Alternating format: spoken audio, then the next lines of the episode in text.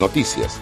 Le invitamos a que la sazone con sal y pimienta. Con Mariela Ledesma y Annette Planels. La receta está lista y usted está invitado a la mesa.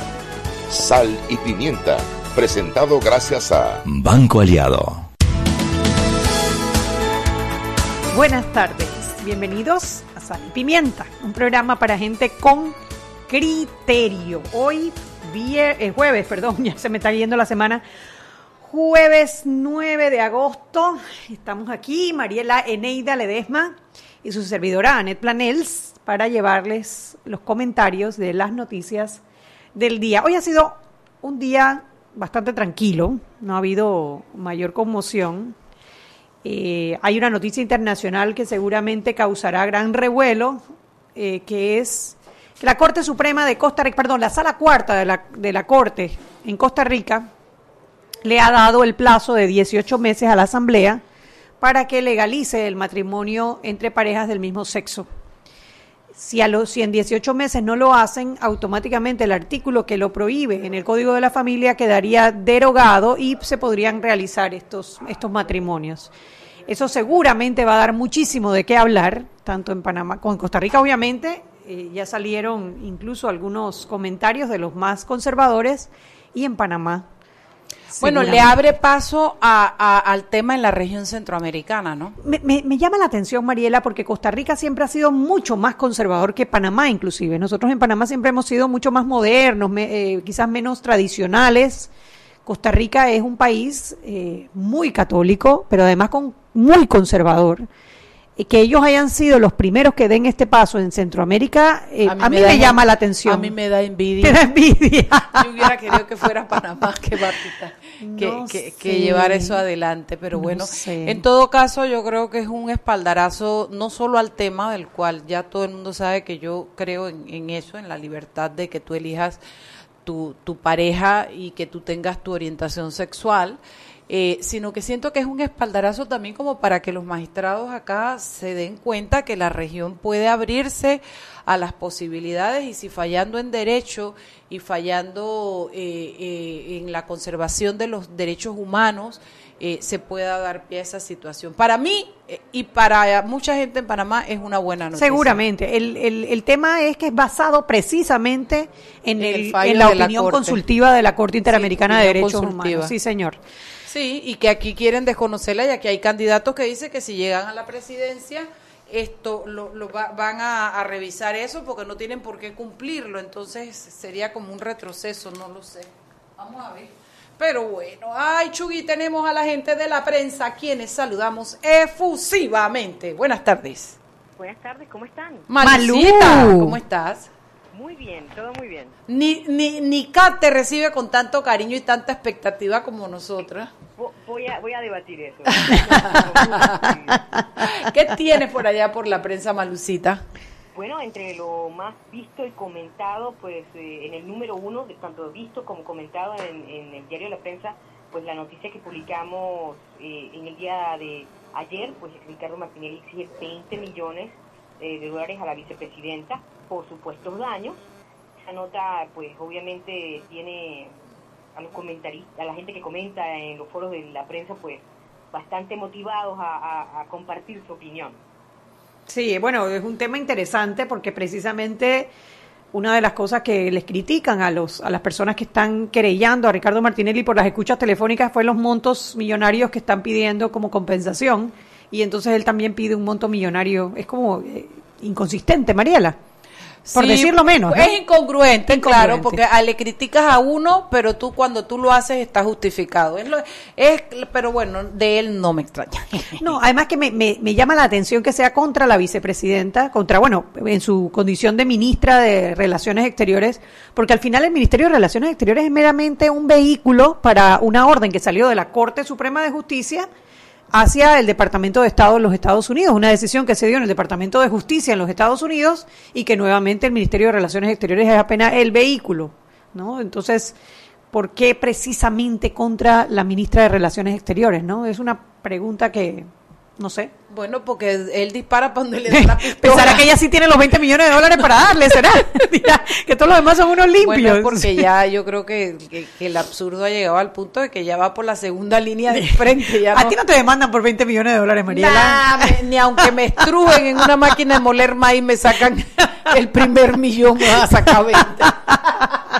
Lo que sí que voy a gritar como loca, pero un millón no me sacan. ni, un millón, ni cien mil, ni diez mil. Una limpia, una limpia. Me uno, por me uno que nadie, los limpios. Por eso es que nadie me demanda, porque sabe que aquí Yo de una vez, ah, ojalá, porque yo de una vez contrademando para pedir daños y perjuicios. El honor, el honor. El honor, el honor, el honor. Ay, Malucita. Pero bueno, dale, Malucita, te escuchamos. ¿Tú sí das para los 20 millones, Malu?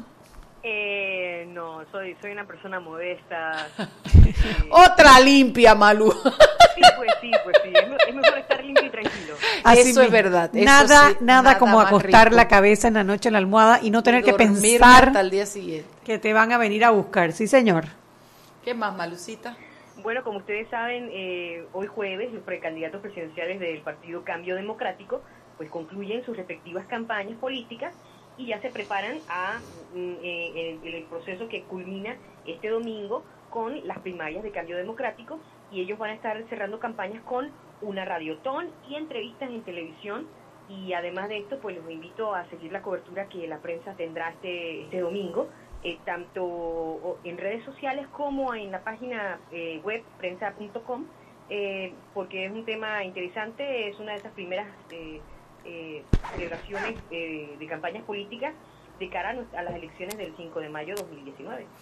Bueno, yo hoy tendré en la noche un programa sobre esa también las primarias y yo prometo que va a estar muy buena porque estaré con Carlos Somoza, que es un periodista político, de verdad con una cantidad de contenido que tenemos para comentar sobre el cambio democrático, su origen, su recorrido político, los tres candidatos que están marcando en las encuestas, lo que podremos esperar. Así es que también los invito a que vean este programa que tendremos hoy a las 8 de la noche en Eco 360 y a que el, el domingo sigan las primarias por los medios tradicionales y en cuanto a periódico, en la prensa.com. Malucita. Y ya nosotros estamos también, por supuesto, listos para mañana viernes. Entre esas cosas que les podemos recomendar, eh, busquen en el impreso una nota que tiene que ver con una alerta que hay por entrada de 500 mil quintales de arroz. Oh. como ustedes saben, hay eh, protesta de parte de los productores eh, agrícolas en, el país. 500 eh, mil quintales de arroz. disgustados con, con el tema de las importaciones y ahora se suma esta noticia. Eso no me y en plena cosecha, hombre, eso no se hace, eso no se hace, eso no está bien. ¿Cómo nos comeremos 500 mil quintales de arroz? Porque yo jacto arroz, pero... Tú jactas, tú jactas. ¿Cómo me gusta el arroz a mí, Dios mío? Un arrocito blanco con dos huevitos fritos y dos tajas en la punta, no hay cosa más rica. Bueno, eso es parte de esta situación tan perversa que estamos viviendo con los agricultores, porque si encima no vas a regular las importaciones para que no caiga en los momentos en que ellos están cosechando el esfuerzo de su siembra, están como estamos condenándolos a desaparecer, ¿no? Qué, qué trastada, qué trastada. Triste noticia esa, Malu. Sí, y bueno, también los invito, mañana tenemos dos podcasts. Uno va a ser el postre eh, Cuquita Arias eh, regresa a sus raíces. En el postre vamos a estar eh, conversando acerca de eso. Y en el podcast de página 2 eh, conversamos con un politólogo que nos habla acerca de cómo la democracia enfrenta su nuevo reto a través de las redes sociales y sobre todo en épocas electorales. los invito a escuchar el podcast de la prensa, van a estar muy buenos y además a seguir leyendo nuestro impreso seguirles también las noticias a través de nuestras redes y muy importante, leer y pensar. Bueno, muchas gracias por toda esa información y nos vemos mañana en la tarde si te dan la asignación, Malucita. nos escuchamos mañana. Chao, un abrazo. Saludos a Kat. Bueno, Chuy, sus 500 mil quintales de arroz, eso es una canallada, Net Planel. Eso es una maldad, eso es una maldad y en plena cosecha. Eso es porque se empiezan a llenar los hilos y entonces ellos empiezan a cosechar y el problema con el arroz ellos lo cosechan y ellos tienen cierta cantidad de horas para entregarlo en el molino porque empieza y empieza a perder humedad, y se empieza a dañar. entonces, y, por ejemplo los de Panamá Este no tienen molinos cerca, así que ellos tienen que agarrar desde, desde, la 24, la 24 para acá repartir, hacer fila con otros camiones que están trayendo también cosecha y todo eso es tiempo, ¿no? Y a sumarle la gasolina, el transporte, en fin, eh, dice que ellos van hasta Santiago a pilar arroz, imagínate, a secar arroz. Sí, acá había unos molinos, pero sí, yo más o menos no tienen capacidad para la cantidad de arroz que se está sembrando en Darien, sobre todo en Darien se está sembrando este mucho arroz y Panamá poco este. tiempo eh, eh, ha crecido mucho el mercado de, la, siembra. la siembra. Sí. señor, que sí. la mayoría de los molinos están en eso, Santiago y Chiriquí. Santiago y Chiriquí casi todos. Sí, bueno, en Chiriquí lo que sobra son molinos. Allá la gente tiene sus molinos, pero el resto del país tiene que ver cómo se divide, ¿no? Es una maldad. La, verdad que da mucho dolor porque el arroz, si hay un cultivo delicado, es el arroz. El arroz tú tienes que, miren, Depende de, de la el maíz también, porque tengo entendido que tiene que estar. Mira, yo tengo un siembro a medias con mi jardinero. Yo te echaba ese cuento. ese ah, Marciano y yo tenemos una siembra. Él, él, él es mi jardinero y él y yo nos amamos. Entonces él tiene, él dice, yo tengo un monte, licenciada, señora Mariela, yo tengo un monte, pedacito de monte. Digo, ¿a dónde? Dice, por allá por Chilibre. Vamos a sembrarlo. Digo, meto, vamos, hay mucha gente. Dice, no, usted pone la plata para comprar la, los químicos, los abonos, no sé qué. Yo le digo, dale, Marciano, la vez pasada, el año pasado comí maíz nuevo hasta que me salieron las mazorcas por las orejas. Y entonces, encima de que me cuesta plata, tengo que ir más allá el 24 de diciembre a buscar maíz porque por allá tengo que echar el quintal de maíz él me da eso y entonces también me da una parte molida y después venga para acá y haga las torrejas, pero bueno, y también tenemos dos siembros, tenemos maíz y guandú. Oye, y hoy jueves que le toca ir, me acaba de decir, ay señora Mariela, perdimos el monte, perdimos el, el siembro, le digo, meto y cómo así que lo perdimos si yo no estaba ahí. Dice que vino un verano de 15 días, no sé qué, y que las mazorquitas no crecieron, digo, mira, bebé a oíste, pero yo quiero mi maíz nuevo, yo quiero comer maíz nuevo eh, Marciano, dice, lo que si vamos a tener guandú, ¿será que me volteó Marciano el quintal de maíz? Pero es el quintal de maíz más caro de la bolita del mundo. Mariela, ¿tú has visto 15 días de, sequía? No sé. Mariela, no vamos a arreglar. Mariela. ¿Será que me volteó? No me suena, Mariela, no me suena. Mira, el maíz no es tan delicado, el arroz es delicado. Dice que tiene que ser el maíz tiene que tener mucho sol. Hola, llegó nuestra invitada, le vamos a dar ahorita la noticia porque está bueno este tema que vamos a tocar con ella. Sí, Chuy, será el arroz, el arroz sí porque el arroz pues, si, primero tú lo siembras y puede ser que no te germine.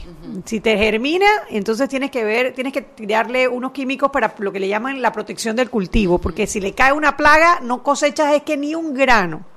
Después eso va creciendo, entonces cuando sale la, la, espiguita, tienes que tirarle de nuevo para proteger el granito. Y a veces pasas todo eso y cuando vas a cosechar el grano está vacío, que fue lo que pasó con el ácaro. No, el arroz es delicado si llueve mucho, si llueve mucho, me voy a unir a los productores. Yo soy, yo soy afectada, es que yo soy una productora afectada. Por supuesto, te acaba de, pasar una sequía que yo no sé dónde. voy a que Marciano me instruya que te Cuenta, que te eche bien ese cuento. Porque, porque yo voy a ir a protestar también en mi caballo yo voy a ir a protestar en mi caballo y yo voy a que nos den seguro agropecuario y que nos compren la cosecha. Mira, un día vamos a hacer un programa del seguro agropecuario. Ese seguro no es tan seguro nada, pero bueno, vamos a las seis, seis Soy, me declaro afectada y damnificada, productora damnificada. Me era medio monte, pero ¿qué importa? Tú quieres tu quintal de maíz. yo quiero mi quintal de maíz. Bueno, vámonos al cambio de regreso. Vamos a tener a Maritrini Sea del Diario de la Prensa, que vamos a conversar sobre la planilla 080. Vámonos. Seguimos sazonando su tranque. Sal y pimienta. Con Mariela Ledesma y Annette Planels. Ya regresamos. Siempre existe la inquietud de cuál es el mejor lugar para cuidar su patrimonio. En Banco Aliado tenemos la respuesta. Presentamos el nuevo plazo fijo Legacy, porque creemos en el valor del ahorro la conservación y rendimiento de su capital y el fortalecimiento de su patrimonio. Banco Aliado, vamos en una sola dirección, la correcta. Para que su local, servicio o producto se dé a conocer o incremente ganancias, anúnciese en Sal y Pimienta 391-7670-6671-3411. Si usted nos escucha, sus clientes también. Sal y Pimienta 391-7670-6671-3411. Con Claro Cuotas, tus cuotas no se notan. Porque ahora puedes pagar tu smartphone de Claro en 12 meses sin intereses y sin tarjeta de crédito. Adquiérelo en planes desde 25 balboas y las cuotas serán cargadas a tu factura mensual. Cámbiate a Claro, la red más rápida de Panamá. Promoción válida del 1 al 31 de agosto de 2018. Llévate el equipo que siempre quisiste hasta 12 meses sin intereses. Aplica para clientes pospago nuevos, portados o renovaciones que adquieran una línea en planes desde 24,99 en adelante. Las cuotas serán cargadas mensualmente en la factura. El primer pago corresponderá al abono inicial 15% del precio total del equipo más impuesto total del equipo más primer cargo fijo del plan escogido. Sujeto a estudio de crédito. Aplican los equipos el G6, iPhone 6S Plus, Huawei P20, P20 Lite, Mate 10 Lite, Mate 10 Pro, Samsung S9 Plus, S9 Note 8 y Samsung A8. No aplica con otras promociones. Precios de los equipos no incluyen ITBMS. Para mayor información ingresa a www.claro.com.pa. Seguimos sazonando su tranque. Sal y pimienta. Con Mariela Ledesma y Annette Planels. Ya estamos de vuelta. Sal y pimienta por la cadena nacional simultánea Omega Estéreo y mucha atención, recordarle a nuestros oyentes que desde ya usted puede descargar la app de Omega Estéreo en sus celulares, en sus tabletas, en Play Store y en App Store totalmente gratis. Así en un solo clic podrá escuchar toda la programación de Omega Estéreo. Recuerden nuestra app Omega Estéreo totalmente gratis. Fundación Telefónica, con el proyecto Aula Digital, llevamos educación digital a miles de niños en zonas vulnerables del país. Fundación Telefónica. Y si elegiste el mejor vehículo para ti, tu familia tu trabajo, deberías hacer lo mismo con el lubricante. Nuevos lubricantes Terpel, máxima protección y mayor rendimiento para el motor que mueve tu vida. Nuevos lubricantes Terpel. Continuamos con más aquí en Sal y Pimienta.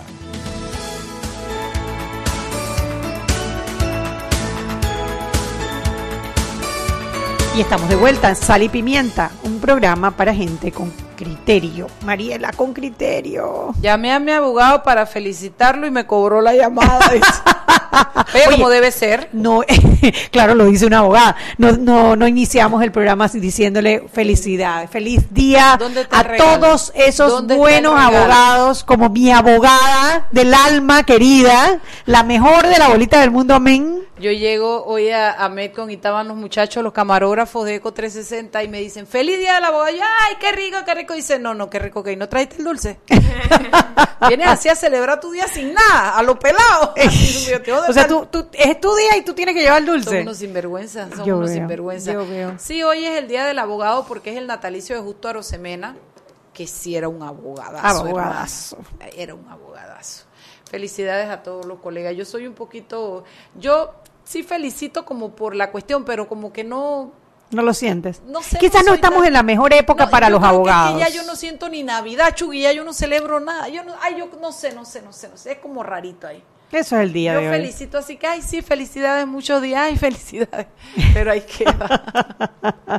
bueno, para que todos aquellos abogados que realmente viven la defensa de la ley, de la justicia, la búsqueda de la verdad, eh, muchas felicidades. Eh, realmente en Panamá no hombre no apreciamos un abogado hasta que lo necesitamos no siempre se habla de los malos abogados y nunca nos tomamos el tiempo de ver aquellos que realmente son las herramientas para la justicia son eh, los útiles para la justicia los auxiliares de la justicia porque habrán un, hay un grupo de abogados pues que, que, dañan el nombre, pero la gran mayoría de los abogados son abogados buenos, abogados que realmente creen en su profesión y que hacen una labor muy noble eh, defendiendo a las personas, ¿no? Así es. No habrá, hay muchos abogados buenos en, este país, mucha gente que inspira, mucha gente que, que son maestros y guías y hay gente que, que en su día a día con su piquito y su pala hacen hacen, hacen patria. hacen, patria. Pero bueno, estamos hoy con Maritini Nicea del diario La Prensa, la causante de todo este revuelo. Fue por culpa de ella. Hashtag eh, publiquen su planilla, diagonal, Maritini Nicea. No, no fue culpa mía. No, antes que nada, gracias por la invitación. Bienvenida. Mariela Anet. Este, realmente eso es un movimiento de la ciudadanía y qué bonito que la ciudadanía se haya empoderado porque al final es el dinero de todos y es un tema de rendición de cuentas institucionalidad lo que requiere el país, ¿no? Así que bueno, les agradezco mucho la invitación y estar aquí sentada con ustedes. No, no, a ti por haber aceptado y para que nos cuentes. Queremos saber de primera mano. Tú súrteme, mana, súrteme. Échame el cuento. Yo quiero, yo quiero saber cómo empezó ¿Cómo empezó? Yo ¿Cómo empezó? Porque yo me que esto es un hilito que tú empezaste a jalar y de repente te encontraste con aquel animalón, ¿no? ¿Cómo, cómo, ¿Cuál fue ese hilito, esa primera, esa primera semillita que te hizo ver, oye, aquí hay algo que vale la pena investigar? Sí, y, como dices, este, no tenía ni idea de lo que me iba a encontrar. Esto fue empezar a, buscar, a indagar. Y... Pero ¿por qué, ¿por qué pusiste el foco en el tema? ¿Una llamada, algo que te llamó la atención? Mira, surge como surgen todas las noticias en todos los medios del país y del mundo. Una llamada anónima que decía, están saliendo muchos cheques de la Asamblea de Donaciones y Contratos. Ya. Llamada anónima. Eso fue todo, muchos pagos y eso fue todo lo que, lo que tuvimos de momento. Entonces, a partir de ahí, y lo que hicimos fue buscar en los pagos de la Contraloría qué, eran estos cheques, ¿no? Eh, no sabíamos si eran cheques, si eran transferencias, si eran gestiones de cobro. Por eso tomó más de seis meses llegar a estos descubrimientos. Y esto empezó en el 2016. O sea, no ahora cuando el Contralor ha venido a investigar. No, no, no. Esto empezó, la investigación que hicimos nosotros periodísticamente hablando, en el 2016, en octubre, eh, le mandamos la carta al presidente de la Asamblea, en, ese entonces Rubén de León, y publicamos en marzo.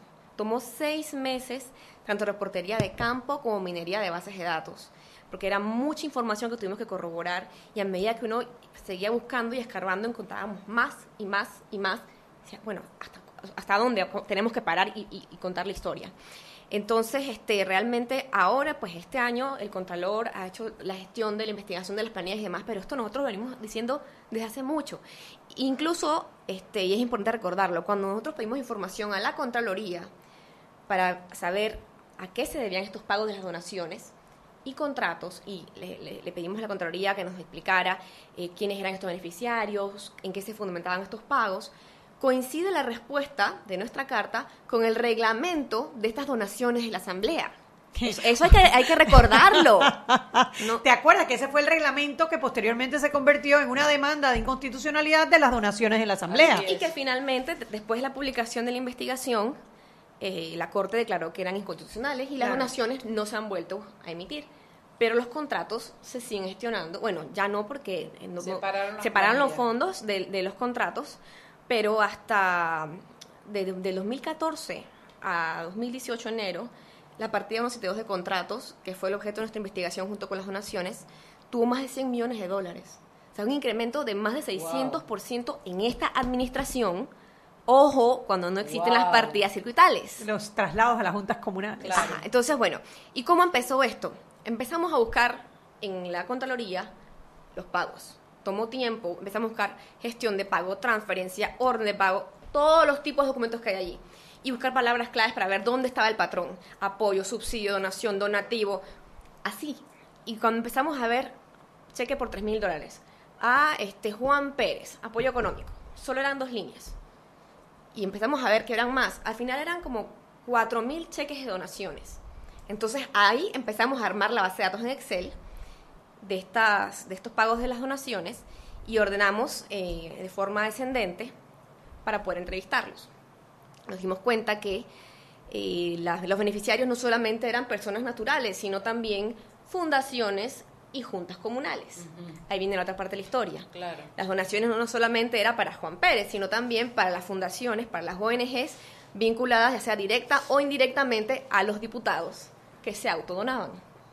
Y a las juntas comunales que igual que en el gobierno pasado recibían dineros y no recibían todo el dinero de la donación. Era una parte que usaban y el, el 10% era como concepto de manejo por la Junta Comunal que recibían. Y el resto lo devolvía El resto lo usaba el, diputado, exacto, a su discreción. Entonces, tomó mucho tiempo porque cuando, cuando tenemos esta clase de nombres, ¿cómo, ¿cómo, sabemos si realmente recibían el, dinero? Hay que entrevistar a cada, cada uno de estos pagos. Entonces, ¿y cómo ubicamos a Juan Pérez? Claro. Entonces empezamos a buscar a Juan Pérez en el registro público para ver si Juan Pérez tenía una propiedad, si, si estaba la dirección de Juan Pérez, en la guía telefónica. De cuatro mil pagos, imagínate, busca Juan Pérez. Fue un trabajo de hormiguita, luego, ah, bueno, Juan Pérez vive en La Chorrera, calle tal, casa tal. Anda La Chorrera. No hay casa, no hay número de casa, no hay calle tal. Exactamente. Entonces llegábamos, ¿usted conoce a Juan Pérez? Uno que es así, de cabello corto, ese mismo señor, ¿así dónde vive? Allá. ese mismo y jamás lo habías visto. No los conocía. Claro. Y llegaba a la puerta, claro, llegaba con, llegaba con la documentación, señor, mire, este, soy del diario de la prensa, tengo una documentación pública y se la mostraba. Aquí dice que usted recibió un cheque de 10 mil dólares de apoyo económico y quisiéramos saber pues en qué ¿en qué se basó este pago? ¿Es un pago del Estado? ¿Son fondos públicos? No, yo no recibí 10 mil dólares, yo nada más recibí 30.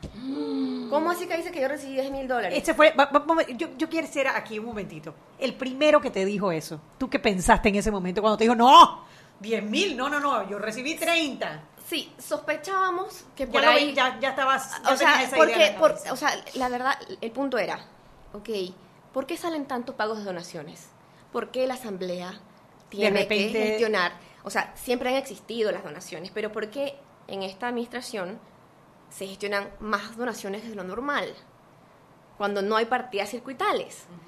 Enseguida se le prende a uno la luz, ¿no? Este, y cuando uno va a campo a entrevistar a cada una de estas personas, va buscando patrones de conducta. Entonces, cuando empiezas las entrevistas, hay reacciones de, de, rabia, de llanto. Uno me tiró a la puerta, otro me, te insultaron. Me, insultaron, tuve que salir corriendo porque había un perro que, que, salió corriendo.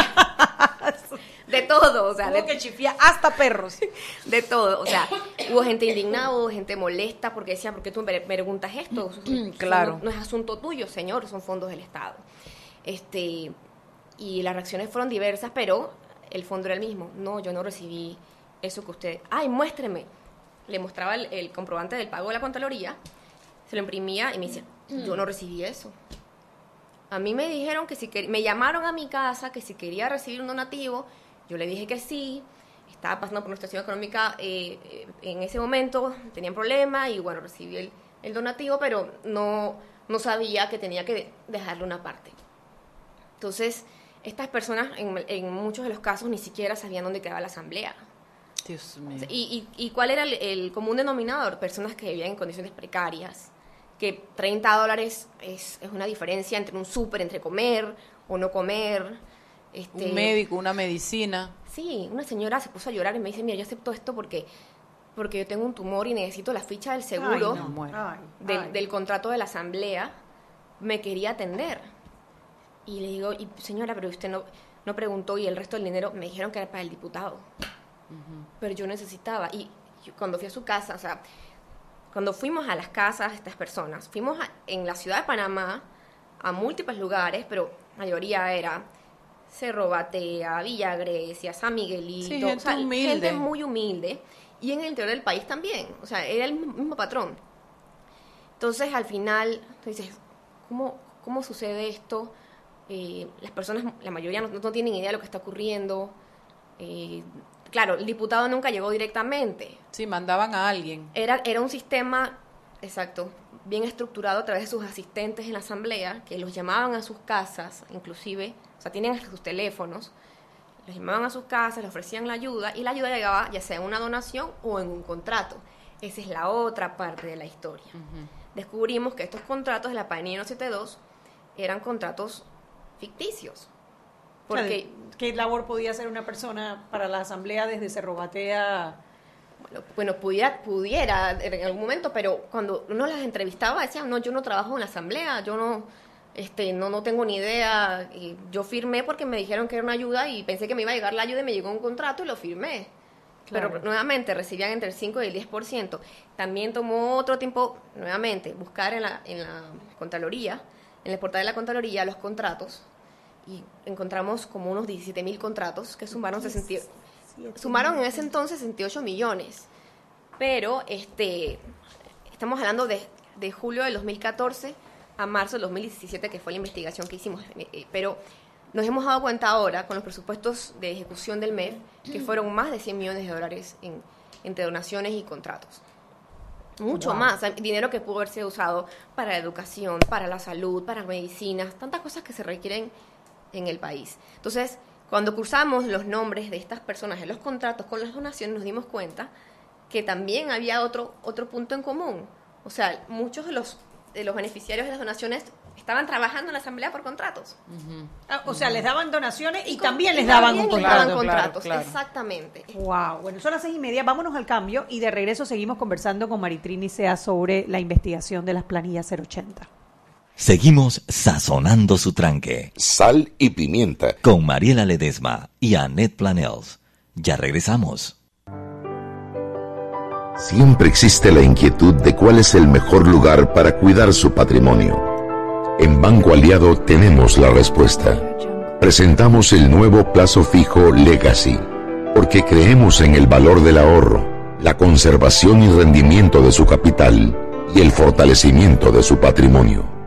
Banco Aliado, vamos en una sola dirección, la correcta. Ahora con Claro puedes pagar el smartphone que siempre has querido en cuotas. Tienes hasta 12 meses para pagar sin intereses y sin tarjeta de crédito.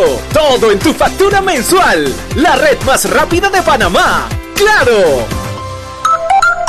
Promoción válida del 1 al 31 de agosto de 2018. Llévate el equipo que siempre quisiste hasta 12 meses sin intereses. Aplica para clientes pospago nuevos, portados o renovaciones que adquieran una línea en planes desde 24,99 en adelante. Las cuotas serán cargadas mensualmente en la factura. El primer pago corresponderá al abono inicial 15% del precio total del equipo más impuesto total del equipo más primer cargo fijo del plan escogido. Sujeto a estudio de crédito. Aplican los equipos el G6, iPhone 6S Plus, Huawei P20, P20 Lite, Mate 10 Lite, Mate 10 Pro, Samsung S9 Plus, S9 Note 8 y Samsung A8. No aplica con otras promociones. Precios de los equipos no incluyen ITBMS. Para mayor información ingresa a www.claro.com.pa. Para que su local, servicio o producto se dé a conocer o incremente ganancias, anúnciase en Sal y Pimienta 391-7670-6671-3411. Si usted nos escucha, sus clientes también. Sal y Pimienta 391-7670-6671-3411. Compra y gana con tus tarjetas clave y clave social del Banco Nacional de Panamá del 16 de julio al 15 de octubre de 2018. Por cada 25 balboas que consumas, se emitirá un boleto electrónico con el cual estarás participando de una tómbola. Son 25 ganadores de 500 balboas cada uno. Banco Nacional de Panamá, grande como tú. Aprobado por la JCJ mediante resolución número 748 del 25 de mayo de 2018. La tómbola se realizará el 19 de octubre de 2018 a las 10 a.m. Más detalles de los términos de la promoción en anuncio de prensa www.banconal.com.pa y en nuestras redes sociales. Seguimos sazonando su tranque.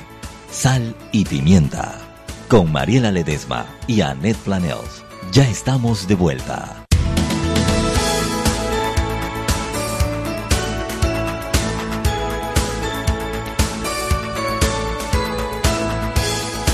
Estamos de vuelta en Sal y Pimienta, el programa que usted elige porque es para gente con criterio. Recuerde, usted puede hacer preguntas. El, tema de hoy está muy bueno. Estamos buscando la génesis, eh, quién fue la persona que logró alar el hilo para la investigación de la planilla 172 y le estamos contando las interioridades de ese trabajo periodístico que hizo María eh, Maritrini, Maritrini Sea. iba a decir María Sea Trini Maritrini sea que está con nosotros. A todo el mundo, Maritrini. Es una cosa ya, tú sabes, tiene, que cuesta. Si usted tiene alguna pregunta, acuérdese que estamos en arroba salpimientapa y en Facebook salpimientapa. Maritrini sigue con la cocoa que está más buena. descubrieron todo esta, bueno, estos patrones que empezaron pues con la planilla 100, empezaron con las donaciones y contratos. Y contratos de la planilla 172. Exactamente. Después, ahora Ahí fue cuando ustedes entonces empiezan a pedir información en la Asamblea Nacional. Es correcto. ¿Y la Asamblea, Nana y Cucas? No, nunca nos contestaron. Y Eso era todavía con la presidencia de Rubén de León. Sí. Imagínate desde cuándo fue eso, o sea, 2016, mediados del 2016. Eh, por ahí como por agosto, que empezamos a mandar las cartas. Y una de esas, que la tengo, bueno, aquí la tengo, este, le pedimos al, diputado presidente, bueno, realmente a la institución, que nos facilitara eh, la lista de los contratados por servicio profesional, la partida 172. Nombre, cédula, y función. Y nos ignoró la petición de información. Nos dimos cuenta que no estaba en la página web de la institución como debería estar y como están en el resto de las instituciones del Estado y que por ley de transparencia es información pública. Entonces, en vista de que no estaba y que no nos contestaban los correos ni nada, hicimos la petición formal con base en la ley de transparencia eh, y solicitamos esta información fue ignorada. Eh, luego pedimos entonces, fuimos a la Corte a, solicitar el, el habeas data y este cambia la presidenta eh, Yanivel Ábrego. La presidenta de Nivel Ábrego, a través de su secretario, el señor Franz Weaver, le contesta al magistrado que van a entregar la información, pero que tenemos que reformular la petición y que se entregaría a nuestras costas, que no la tenían en digital, que sería... O sea, que tenían que pagar ustedes las fotocopias. exacto, entonces nosotros hicimos lo propio, eh, reformulamos la petición como lo, indicaron, y entonces... Esta vez sí, a nombre de Yanivel Ábrego. Sí, pero realmente no es ni... O sea, no es, sí, es el presidente de la Asamblea Nacional. No es la diputada No es personal, es, institucional, claro. La Asamblea Nacional. Este, porque queríamos conocer este, realmente pues quiénes están estos contratados, viendo que hayamos descubierto una serie de contratos que realmente pues eran unos contratos ficticios. Y Por lo menos sospechosos, querida. Sí, los mismos eh, entrevistados decían que no, habían trabajado, nos los decían, no, hemos trabajado, recibimos una 30 dólares de 3.600, 50 dólares, los acepté porque no necesitaba, punto. Y me mostraron los contratos. Entonces, bueno, finalmente, este, cuando reformulamos la petición, eh, la Asamblea ha cambiado de opinión y nos, nos, nos contesta que es información confidencial y que sería entregada solo a petición de una autoridad competente. ¿Quién es la autoridad competente? Oye, el juez que era payaso. el payaso de la fiesta. de la corte, porque ni siquiera un juez, o sea, el magistrado. el magistrado que era. justicia. Entonces, eh, la Corte Suprema de Justicia nos concede la vías data al diario de la prensa, eh, pero en realidad esta no es información para el diario de la prensa, es información para toda la ciudadanía, ¿no? Mm. información pública, Que, ¿no? que no deberíamos ni siquiera tener que estar pidiéndola el, en este caso la autoridad competente es la, Corte. Nos concede la vías data en, eh, en el año pasado, se publica mediante dicto en diciembre, y aún así, con el habeas data, la Asamblea nos contesta en un resumen que decía, se contrataron 17.000 personas entre, marzo, entre 2014 y 2017 y cada una pudo tener más de un contrato. O sea, te marearon, pues querían marearte, pues. Así, o sea, resumido, ¿no? Sí, sí, así. Para, hombre, Maritrini, ¿tú para qué querías todos esos papeles? yo te, ahorré, sí, yo te ahorré ese trabajo, resumen ejecutivo, porque ellos comprenden que tu tiempo es importante. No, mira, este, realmente con todo el fallo de la corte contestan eso y facilitan información que no se haya solicitado, que eran cuánto, no sé cuántos hombres, no sé cuántas mujeres. Porque es diferente si el robo es una mujer o si el robo es a un hombre. No me imagino que hay un, es que es un tema de género. Bueno, bueno. Qué horror. Y este que eran de tantas a tantas edades. O sea, realmente no es. La edad también es un factor importante. No había una lista de aquí está Annette Planels, asesora de, no sé, función tal, salario tal, como, como es la normativa. Claro. Como se debe publicar esta información. Así que bueno, debido a esto, la, la prensa solicitó eh, tramitó un incidente de desacato que está pronto por verse en la, en la corte. Bueno, que entiendo que el incidente de desacato, porque lo publicaron en el diario la prensa, eh, está, está controversial. O sea, como que ah, tienes unos, unos magistrados a favor y unos magistrados en contra que no entiendo qué puede estar en contra de, pedir un desacato de una orden de la propia corte. O sea, es, es como diciendo, yo te digo que hagas esto, pero bueno, si no lo haces tampoco es que te voy a, a, a regañar, ¿no? Es como, como un poco por eso Incoherente, Mariela. Pero es que lo que yo te digo es que la impunidad a ellos les llega tan, tan, acá tal nivel, Anet, que no le responden al contralor, no le hacen caso a la corte. O sea, el nivel de impunidad y de reto a la autoridad y a la justicia llega a ese nivel. Así de todopoderoso se cree la Asamblea. Claro, y si yo tengo algo que ocultar, porque obviamente la Asamblea tiene muchas cosas que ocultar, eso, eso está e, es evidente no te voy a dar la información a, menos que tú me fuerces a, que te la dé. ¿Qué es lo que están haciendo? y qué es lo que la Corte tendría que hacer. No ha hecho. No ha hecho porque hasta que no falle a favor de la prensa el, desacato y obligue a la Asamblea Nacional a entregar una información que es pública, no está cumpliendo con su labor. Sí. Y bueno, yo la verdad es que no quisiera lograr las razones de la Corte porque eso es... Sí, yo sé, mamita, tú no te preocupes, tú deja que esa pelea la tengamos nosotros. Sí, sí, sí, pero este realmente eh, no es un tema de la prensa hemos entrevistado a diversas voces de la ciudadanía y la esperanza de estos con, esta lista de los contratos es que se pueda incluso reabrir una investigación eh, porque la ciudadanía requiere saber, es su derecho, a quienes se contrataron con más de 100 millones de dólares. Y hay que recordar qué funciones tenían estas personas. O sea, es un derecho humano el, derecho al acceso a la información pública.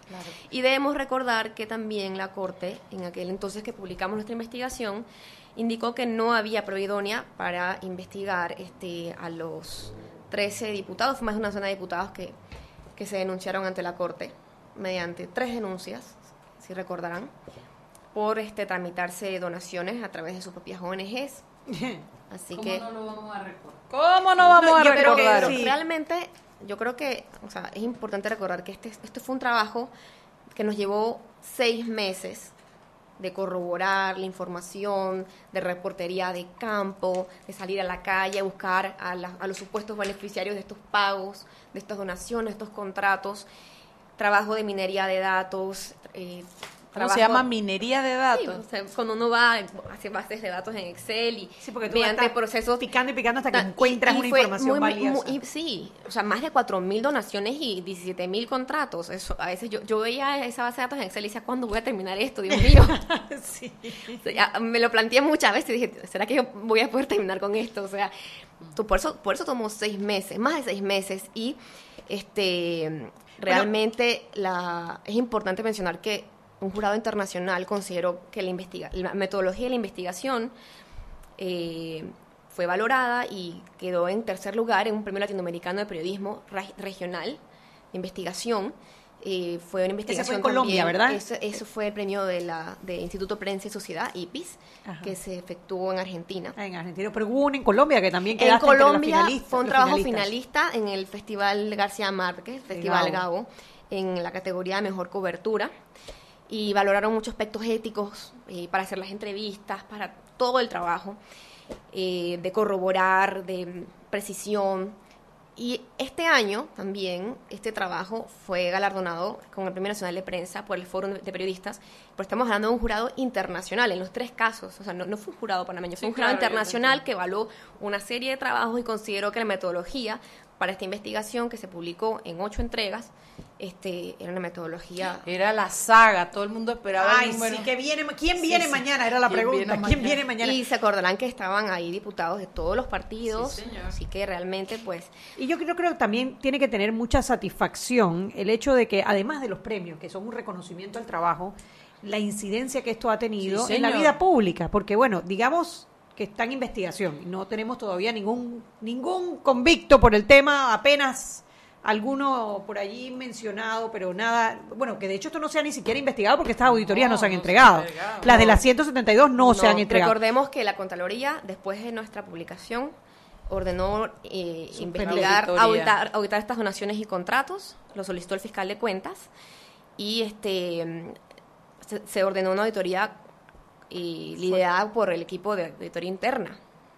Del, de, de la asamblea. No, de de, la Contraloría. Contraloría. pero los que estaban en la asamblea. No, El es que equipo que eh, está pensando en la asamblea. otra, en esta no fue Estamos una auditoría forense, que es lo que se necesita. Exactamente, no Ya, fue una auditoría ya. forense y bueno, eso Ya, está manos es verdad, ya me acordé, es verdad, es verdad, es verdad. Es que uno a veces confunde Sí. la 172 Con la 080. con la 080 y con los traslados de las juntas comunales, que Es son al- tres escándalos distintos. Sí, es que al final son partidas. La 080, la 172, está la partida 04, la 02. La que nosotros investigamos fue la 172 junto con las donaciones. Después que nosotros mostramos todo lo que estaba ocurriendo, entonces la Contraloría procede a auditar y este investiga Sale el escándalo de la lo de la 080. 080, que es el personal de confianza de los diputados. Estos son los contratos. Así. Entonces, bueno, esperemos que en algún momento la Contraloría nos indique bueno, eh, qué, tipo, de, la auditoría qué de la tipo de 172. hallazgos hay en las donaciones y en los contratos. Eso se ordenó en marzo del 2017 y todavía no sabemos. Ahora, hay, hay algo concreto que salió de esta investigación y fue precisamente el que la Corte determinara que las donaciones Son inconstitucionales. Eso fue una puerta es que se cerró a raíz de esta investigación. Eso es, eso es una ganancia Esa es completa la de primera esta ganancia. Bueno, vámonos al cambio y de regreso vamos a hablar también de las de los otros escandalitos que han salido por allá, que no son tan escandalitos, sino escándalo, escandalotes. Escandalototes. Bueno, vámonos al cambio. Seguimos sazonando su tranque Sal y pimienta. con Mariela Ledesma y Annette Planels. Ya regresamos. Y aquí vamos en el metro. Esta señora se acerca al botón de abrir la puerta. Lo va a apretar. Y ahí mismo le cae el central. Claro, que tenga paciencia. Hay que esperar a que se encienda la luz verde. Seguimos acá en la estación del metro. Aquí viene este. Se está acercando al botón rojo de frenado de urgencia. ¿Qué hace? Lo va a apretar.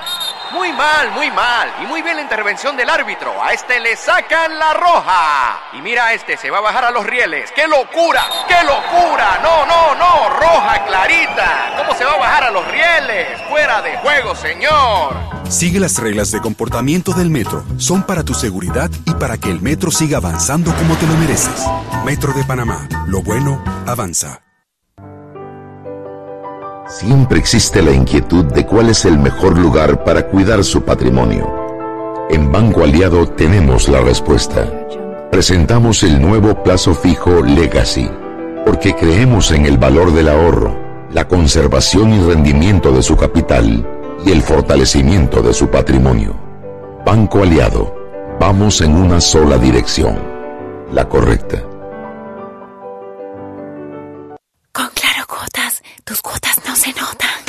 Porque ahora puedes pagar tu smartphone de Claro en 12 meses sin intereses y sin tarjeta de crédito. Adquiérelo en planes desde 25 balboas y las cuotas serán cargadas a tu factura mensual. Cámbiate a Claro, la red más rápida de Panamá.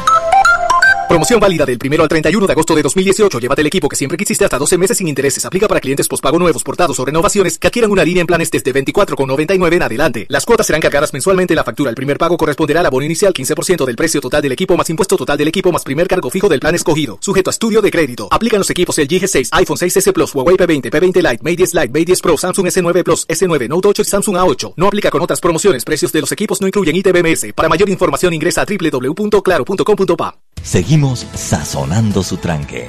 Sal y pimienta. Con Mariela Ledesma y Annette Planels. Ya estamos de vuelta.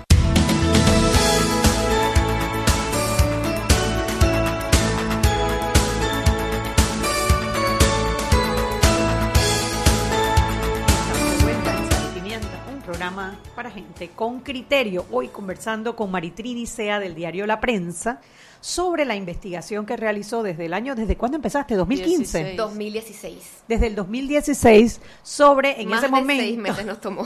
Publicamos en marzo del 2017. ¡Wow! Y ahora en el 2018 es que se están viendo las, las auditorías por parte de la Contraloría, pero nosotros lo, lo publicamos y lo revelamos mucho antes. Claro, Es y bueno, están saliendo poco a poco las denuncias, porque ya hay cuatro denuncias presentadas. Muy poco a poco. Muy poco a poco, exactamente. Nosotros eh, sí eh, eh, pe- pediríamos que fuese mucho más rápido.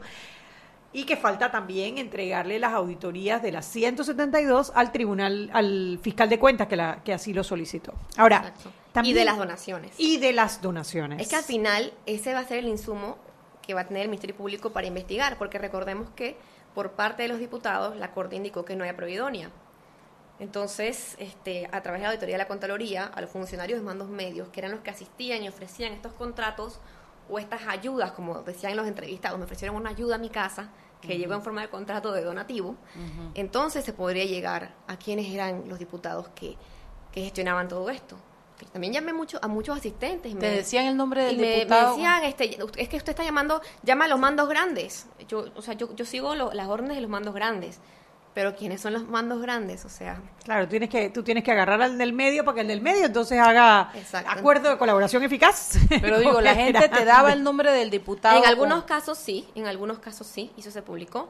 Y bueno, este es que la presidenta, la presidencia de la asamblea es la que firma los donativos. Claro. Bueno, dentro de toda esta investigación salió además entonces el caso de el hipódromo, que si bien Patilargo, Patilargo, de Patilargo. Patilargo, que si bien no fue en esta administración, es Bueno, el ajá. mismo patrón de Y la es la- 172. exactamente, y es la misma partida, la 172. La Bueno. diferencia está en los ¿Cómo, fondos. cómo llegaste a ese? Eh, en, en los fondos, o sea, en, en el monto de los fondos. Siempre existió una partida de contratos, pero hay que ver cuánto tenían el gobierno pasado y por qué se incrementó en, el- en la actual administración. ¿Cuál fue el fundamento? Bueno, ustedes pu- publicaron una gráfica que yo la tengo aquí en la mente grabada, que decía que eran 600%. 5 millones, 5 Exacto. millones en el 2014. 14.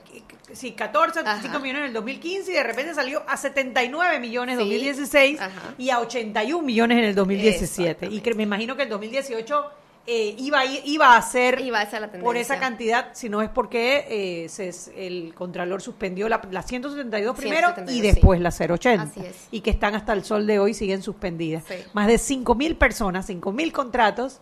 Que nadie nada, ha reclamado. Y la asamblea sigue funcionando. Eso es una, una gran una, una gran interrogante. Nosotros publicamos, eh, perdona que te interrumpa, este, nosotros publicamos el trabajo que hicimos de minería de datos en la nota que se tituló Contratos Fraude Legislativo. En vista de que la Asamblea no publicaba, no nos, este, no nos informó a quiénes tenía contratado, lo que, lo que hicimos fue justamente trabajar la base de datos de la página web de la Contraloría y este, sacar todos los contratos refrendados y fuimos muy minuciosos en verificar de forma sistemática, o sea, con procesos informáticos, que los números de los contratos no se repitieran para no sumar dos veces un contrato y no este no pecar de exagerado, es mejor ser conservador. No decir que son 300 millones cuando son 75, como pasó en el seguro. Ahora descubrimos, bueno, ahora descubrimos que fuimos bastante conservadores porque nosotros contabilizamos 68 millones, pero con los presupuestos del MEF vemos que los contratos eran por más de 100 millones de dólares. o sea, la, partida, ¿no? Así que este, pues, sí publicamos los nombres, pero no tenemos las funciones tampoco, porque eso no lo publica. Bueno, eso es lo que se están negando a dar. ¿Quién era el diputado? ¿Cuál era la función? ¿Dónde? Toda esa información que es básica.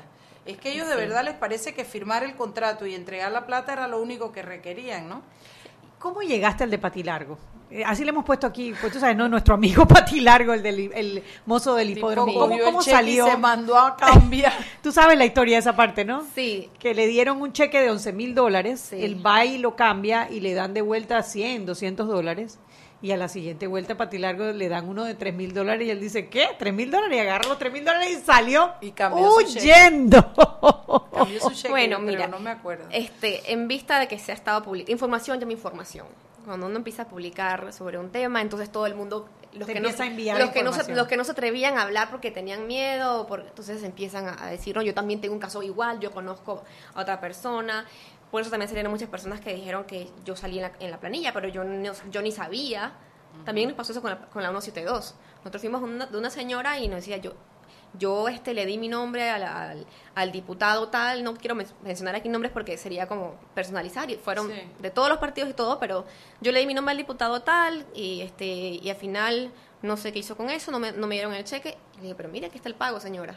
Ah, yo nunca lo recibí, no sabía. No había ni firmado el cheque. Exactamente. Bueno, así fue el caso de Andrés Rodríguez que estuvo con nosotras en, bueno, en un programa que estuve de debate abierto fue Andrés Rodríguez y su hermano, perdón, su hijo, y, pues ahí contaron la historia que cuando él fue a pedir su, jubilación, salía que él estaba reportado en la planilla de la Asamblea desde no sé cuántos años, ganando 2.600 dólares al mes, y él nunca había recibido un real. Bueno, de, esas de esas historias hay muchas. Entonces, este, bueno, en el caso de los, de los, de los mozos del hipódromo, eso era un secreto a voz populi. O sea, fuimos a entrevistar a muchos de estos jinetes, eh, cuidadores de caballo, a estos mozos de corral, como se les llama, y eso era así, este, yo necesitaba el dinero, fueron 30 dólares, fueron tales, el, la misma, el mismo patrón de conducta, yo nada más recibí un pedazo, de, una parte eh, muy modesta del cheque, y no, no trabajábamos nada, o sea, fue tal, tal, como se publicó. Y este, a, uno, a una de las personas cuyo nombre se publicó en la noticia, pues después de la publicación de la noticia, eh, fue agredida, todo el mundo lo conoce, fue amordazado, fue eh, amenazado. amenazado con un arma de fuego este, y demás. Este, su nombre aparecía entre los contratos que, nosotros publicamos. Eh, aparentemente pensaron que, según la declaración que él dio ante el Ministerio Público, que él sería la voz, esta persona sería la voz que entrevistamos, que estaba eh, modificada en, nuestra página web, pero nosotros entrevistamos a varias personas, o sea, no fue no fue uno solo, eran múltiples personas que estaban con nosotros y, que, nos dieron su testimonio. Qué bueno que trajiste ese tema, porque para nosotros eso eso fue o sea, eso es muy peligroso. Eso es una línea que en Panamá no se ha cruzado muchas veces. En casos de narcotráfico se ha visto eh, eso de ajusticiar o de amenazar o de intimidar a las personas, pero en casos de corrupción no es lo normal, ¿no? Está el, bueno, el caso de Bernos Ramos, que es el único que uno podría mencionar el, otro, el que le apuñalaron. al que apuñalearon también en, en, el Parque Urraca por el mismo caso de Financial Pacific y ahora este caso de Patilargo. Entonces, sí, eh, eh, eh sí, sí, asusta y yo creo que el Ministerio Público tiene que ser enérgico en no solamente investigar esta parte, sino investigar quienes agredieron a Patilargo y llegar hasta las últimas consecuencias. Porque Salvemos a Patilargo. Salvemos a Patilargo. Nos da risa el, el, apodo, pero el tema es muy, muy serio, muy serio, ¿no? Muy serio. Y, finalmente, si te das cuenta, lo mismo que los mozos, como las personas entrevistadas, son personas que O sea, los beneficiarios de estos contratos eh, tienen una educación muy limitada, tienen problemas económicos enormes y que te dicen, o sea, yo necesitaba el dinero, o sea, no lo estoy excusando, pero te das cuenta quiénes fueron las personas a las que buscaron por parte de la Asamblea bueno, pero es interesante porque se pueden, esa información baja a esas capas, al pueblo, y les dice que no es cuestión de, de, que yo dije sí, firmé porque yo lo necesitaba, porque ahora esto se pone bueno, porque si de aquí se resulta que esa plata la cogieron, hay espacio para demandas penales y delitos. Hay gente que ha recibido que, que, yo sé que han votado de las empresas porque han salido en eso, porque hay empresas que no comulgan con esas prácticas. No, por supuesto. Y en fin, o sea, hay una serie de consecuencias que es interesante que la gente lo sepa y lo vea, Maritrini, para que pueda entender que esto no es cuestión de que es la cosa de un diputado, es que el diputado no lo puede hacer si la gente no lo apoya y no lo ayuda. Sí, y, es, un, es un tema de sistema, ¿no? Porque es un mecanismo que se estableció a fin y a cabo para obtener fondos públicos y usarlos a, la discreción, porque al final los fondos regresaban al diputado a través de su asistente, en bolsas, en maletas, o sea, pero era, era, era ese el, Bueno, y todavía le agregas un nuevo delito cuando hay diputados que ni siquiera le daban el 10%, sino que falsificaban firmas y lograban fraudulentamente cambiar los cheques en en los bancos, o sea que es un delito más otro, más otro, más otro, o sea, es una situación bien delicada. Sí.